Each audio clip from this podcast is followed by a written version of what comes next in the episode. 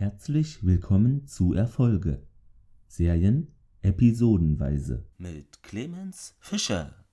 Und damit herzlich willkommen hier wieder bei Erfolge. Ja, wir springen jetzt immer etwas schneller vorwärts, so wie ich es angekündigt habe.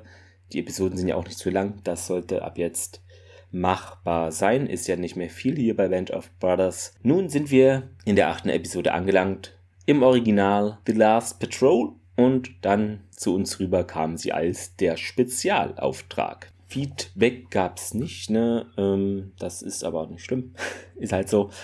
Ja, sonst vielleicht kennt ihr auch meinen anderen Podcast Sternentor, wo Thomas auch mit dabei ist. Ähm, zu empfehlen für Stargate-Fans natürlich. Springen wir doch gleich mal rein hier in die Eckdaten.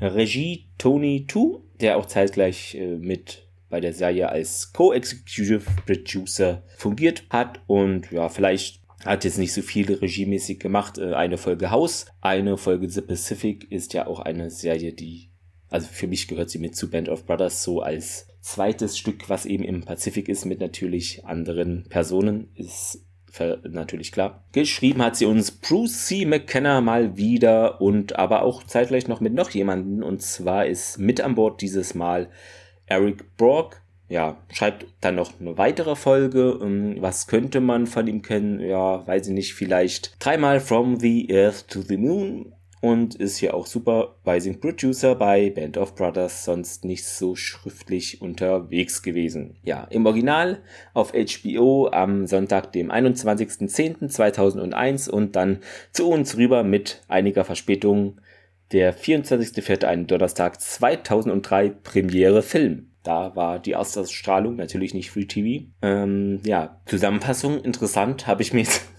nichts notiert. Ähm, naja, aber ich kann es ja mal so trotzdem angehen, ist ja jetzt kein Problem. Ähm, die Easy Company ist in Hagenau gerade da am Rand, also immer noch Frankreiches müsste das sein und äh, will da natürlich die Füße in das Deutsche Reich setzen. Aber da ist ja noch irgendwie ein Fluss und die sollen da, hier die von da oben, genau, die ja, geben eben den Befehl hier, wir brauchen Gefangene, deutsche Gefangene für, weiß ich gar nicht, um da Informationen zu gelangen, vielleicht um die Truppenstärke oder wo welche Einheiten stationiert sind, nehme ich mal an. Und da sollen die eben über so einen Fluss rüber schippern mit so kleinen Bötchen und da eben, ja, ähnlich wie man es in der letzten in, schon mal in einer anderen Folge gesehen haben, wo eben die Briten da rausgeholt wurden, die Gefangenen. Bloß jetzt sollen sie eben da die Deutschen aus einem Haus gefangen nehmen und dann mit denen zurück an die richtige Flussseite wieder äh, kehren. Also gibt es einige Parallelen. Ja, das wird so vorgegeben und das soll passieren und ja, das ist aber ein Frontabschnitt ist, da gibt es natürlich dann auch noch ab und zu Artilleriefeuer, was dann Schwierigkeiten macht natürlich. Ähm, und ansonsten ist die ganze Sache auch nicht ungefährlich und die sollen dann sogar noch mal, also das klappt natürlich, ihr habt die Folge bestimmt gesehen ähm, und die sollen noch mal ein zweites Mal, dann weil das ja so toll funktioniert hat, mit wenig Verlusten. Einer ist gestorben. Sollen die das dann nochmal irgendwie machen und da wird dann aber, also die direkten Befehlshaber, sage ich mal, Winters und Co. meinen dann aber, ja, hier sagt denen einfach, es war nicht erfolgreich und ja, also hat die da nicht mal, noch nicht nochmal losgeschickt, sondern diese zweite Mission da, die Gefangenen irgendwie zu äh, Gefangene, sag ich schon, äh, deutsche Gefangene zu nehmen, die hat dann sozusagen nur auf dem Blatt Papier existiert, was dann ja hier denen dann zurückgegeben wurde oder so. Also das mussten die, die Easy und andere dann nicht noch ausführen. Das so viel dazu. Ihr werdet die Folge ja gesehen haben. Trivia, so schnell sind wir da. Der hier Grünschnabel, der Lieutenant Jones, ähm, der wurde später dann irgendwie bei der 970. CIC da irgendwie Feldkommandeur dahin versetzt und dann bei einem Jeepunfall in Heidelberg auch verletzt. Er holte sich eigentlich vom Unfall her, aber verstarb dann später an der Komplikation einer OP und ja, ist dann somit nur 23 Jahre alt geworden, verstarb am 21. Juli 47. Ähm, ja, die Figur, ne, hier, also in Anbetracht der Situation, in der sich seine Figur hier befindet, stieß Colin Hanks, der ihn ja verkörpert hat, hier auf eine gewisse Gleichgültigkeit bei den bisherigen Darstellern, die dann vermuteten, dass er auch die Rolle nur so aufgrund von Vetternwirtschaft, ne, Tom Hanks ist ja sein Vater, bekommen hat und auch der Produzent. Aber der jüngere Hanks, also der jüngere Puder, er hat ihn wohl da überzeugt, hier, macht auch da mit, ne, und ja, so ist es ja auch äh, passiert, ihr werdet es gesehen haben. Ja, Malaki war im Drehbuch für den gleichnamigen Film Die letzte Patrouille vorgesehen, aber die echte Patrouille bestand darauf, also dass er nicht mitspielt. Habe ich so äh, der IMDb entnommen, aber warum das genauso ist, kann ich jetzt leider auch nicht sagen. Wenn ihr da mehr wisst, dann teilt mir das gerne, ja, via Social Media oder E-Mail mit. Natürlich. Interessant auch, das ist die letzte Band of Brothers Folge, die gedreht wurde. Somit springen wir schon in die Fehlerrubrik. Einiges ist da. Ich habe auch ein paar Sachen jetzt nicht mit aufgelistet, so Kleinigkeiten. Das ja, sonst wird es auch ein bisschen zu viel und vielleicht nicht allzu interessant dann. Während die Patrouille, der Patrouille trägt Sergeant Johnny Martin da ein M1-Gerät, äh, Gerät ist klar, ein Gewehr, während er im deutschen Außenposten ist, wechselt er dann aber zu einer Thompson Maschinenpistole und während die Patrouille versucht, über den Fluss dann zurückzukommen, wechselt er wieder zur M1, also das ist ein bisschen, wo er sich dann für die zweite Patrouille auch später bereit macht, das ist nicht sehr konstant konstant erzählt, konsistent erzählt. Als Lieutenant Jones Sergeant Malaki zum ersten Mal trifft, trägt dieser seine Kampfjacke mit dem Ärmelabzeichen eines US Army Staff Sergeant, also diese drei Streifen in einer späteren Szene am selben Tag, ähm, ja, nachdem Sergeant Malaki geduscht hat und eine neuere, saubere Kampfjacke trägt, sieht man ihn mit den Ärmelabzeichen eines US Army Sergeant First Class, ne? Und das sind ja drei Streifen mit zwei Wimpern drunter. Auf jeden Fall, keine Ahnung, der Rang wechselt auf einmal oder Kleine Ungenauigkeit, hier falsche Jacke am Set bekommen. Das passiert mal ganz schnell. Gerade bei so vielen Leuten, die da rumlaufen, natürlich. Bei Minute 33 und 15 Sekunden äh, ist es ein Mitglied der Besatzung auf der gegenüberliegenden Flussseite zu sehen, welches versucht, sich hinter einem Baum zu verstecken. Das ist mir gar nicht aufgefallen, aber es scheint so zu sein, während der Zug versucht, eben den Fluss zu überqueren.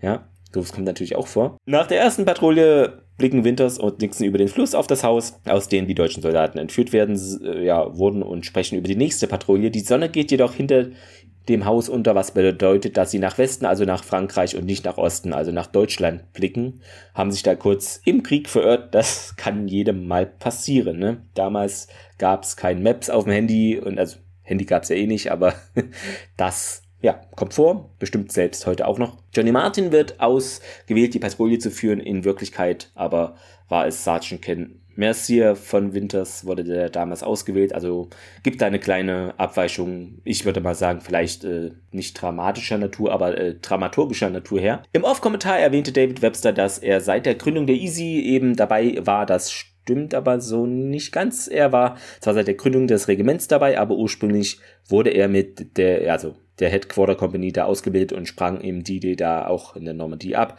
Erst nach dem D-Day wurde er auf eigenen Wunsch zur Easy Company versetzt, bei der er dann bis zum Kriegsende bleiben sollte. Also ja, gut, finde ich jetzt nicht so schlimm, aber das sollte natürlich nicht unerwähnt bleiben. Das Problem ist auch, dass genau dieses Gebäude hier, was wir sehen, wo die Deutschen drin sind, ähm, dieses Gebäude gab es schon in der vorherigen Folge, die ja in Belgien spielt, gegenüber von der Easy-Position in Foy war das und es war auch in der Mitte vieler Weitwinkelaufnahmen der Stadt zu sehen. Der einzige Unterschied ist eben, dass es in Foy ein, ja, eine Art zusätzlichen Aufbau an der Seite hatte. Der Grund dafür ist, dass eben ja alle in der Serie verwendeten Kulissen an einem Ort gebaut und dann für die verschiedenen Drehorte da aufgebrochen und neu arrangiert wurden. Also wahrscheinlich so teilweise auseinandergebaut und dann 50 Meter weiter irgendwo aufgebaut, so nachdem äh, ja, in der Art wird das wohl gelaufen sein. Und aus irgendeinem Grund ist es anscheinend den Set-Designern da entgangen und ist halt ein bisschen schwierig, dass dieses Gebäude halt auch direkt in zwei aufeinanderfolgenden Episoden auftaucht. Also wenn es jetzt vielleicht in der ersten oder zweiten Folge auftaucht und jetzt hier in einer der letzten, dann wird es wahrscheinlich nicht so dramatisch sein, so ja, könnte das vielleicht ein oder anderem dann auch auffallen. Wir kommen natürlich auch zum Zitat der Woche. Das darf nicht untergehen. Äh, ist erstaunlicherweise habe ich mich wieder für Lipton entschieden, denn das ist ja so eine Webster-Episode, der kommt da wieder an und nachdem er lange Zeit weg war und ja, deshalb das Zitat spiegelt eben dieses Wiederankommen finde ich sehr gut wieder und auch die, wie geht's weiter, diese Situation für Webster und deshalb ist das Zitat der Woche, Lipton, setzen Sie sich Webster, wir finden schon einen Platz für Sie, ne? weil er hat ja jetzt noch keinen, eigentlich war er bei der Easy, aber dann weg und jetzt so wieder reinkommen ist nicht allzu einfach für ihn, stellt sich das nicht so leicht dar. Und damit kämen wir auch schon zum Fazit. Also, was haben wir denn? Ein neuer West Point Offizier in Klammern Grünschnabel habe ich mir notiert, kommt daher. Ähm, aber was ich, also ja, ich fand, der hat jetzt gar nicht so auf dicke Hose gemacht, sondern ist halt einer, der sich noch keine Fronterfahrung hat und die dann da auch sammeln möchte und ja, will sich ja auch engagieren, aber das wird von Winters und von anderen abgeblockt, weil er eben noch keine Erfahrung hat. Also ist dann als Beobachter aber trotzdem bei dieser Kommandooperation, nenne ich es jetzt mal, äh, dabei. Ja, Webster kommt zurück, wie eben erwähnt, wird dann auch erstmal feindlich in Anführungszeichen angegangen. Hä, wo warst du so lange? Der und der ist, hat es auch geschafft, äh, geschafft, aus dem Lazarett zurückzukommen, um, um zur Easy zu stoßen. Und du nicht. Wo warst du? Hä, hast es dir gut gehen lassen? So auf die Schiene wird ihm da entgegengetreten. Das fand ich eigentlich ganz gut und glaubwürdig umgesetzt. Äh, das kann ich mir schon so vorstellen, dass das so in der Art ja vielleicht auch gewesen ist teilweise. Ja, bemerkenswert eben fand ich auch, dass eben die Easy da nicht zweimal hintereinander Gefangene machen musste, sondern dass dieser zweite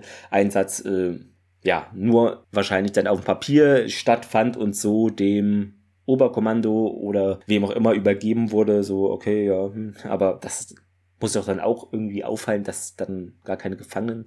Ja, wobei es wurde ja gesagt, der war, äh, die sollte es so machen, dass es in Anführungszeichen nicht erfolgreich ist. Okay, dann, ja gut, so könnte es gelaufen sein, aber das das dann keiner irgendwie mal nachprüft. Aber interessant waren ja auch die Kriegswirren. Da wird man da nicht alles einzeln aufschlüsseln können. Vielleicht auch in der Befehlskettenhierarchie.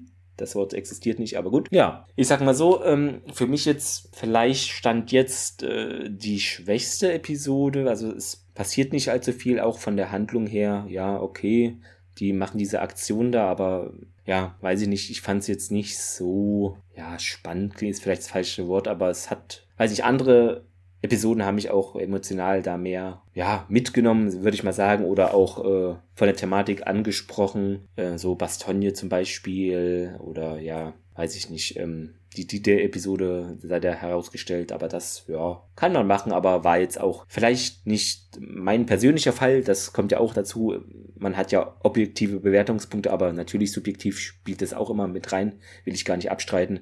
Und war jetzt auch nicht allzu viel Bewegung drin, daher jetzt von mir zum ersten Mal würde ich sagen, für diese Serie, für diese Folge einen leichten Daumen nach unten. Ja, da gibt es einfach für mich interessantere, atmosphärischere und einfach besser gemachte, dynamischere Folgen. Ja, wie seht ihr das? Äh, teilt es mir sehr gerne mit über Social Media oder auch E-Mail bin ich zu erreichen. Ne? Instagram, Twitter und Facebook stehen für euch bereit. Gerne auch kommentieren, wie findet ihr den Podcast, wie findet ihr die Serie. Ähm, ja, ihr habt bestimmt auch noch sehr viel Trivia-Wissen, was ich jetzt gar nicht hier mit reinbringen konnte. Teilt mir das einfach sehr gerne mit und dann hört gerne auch beim nächsten Mal wieder rein in der nächsten Folge. Ich weiß einen Moment, da muss ich zur Liste, jetzt habt ihr mich erwischt hier.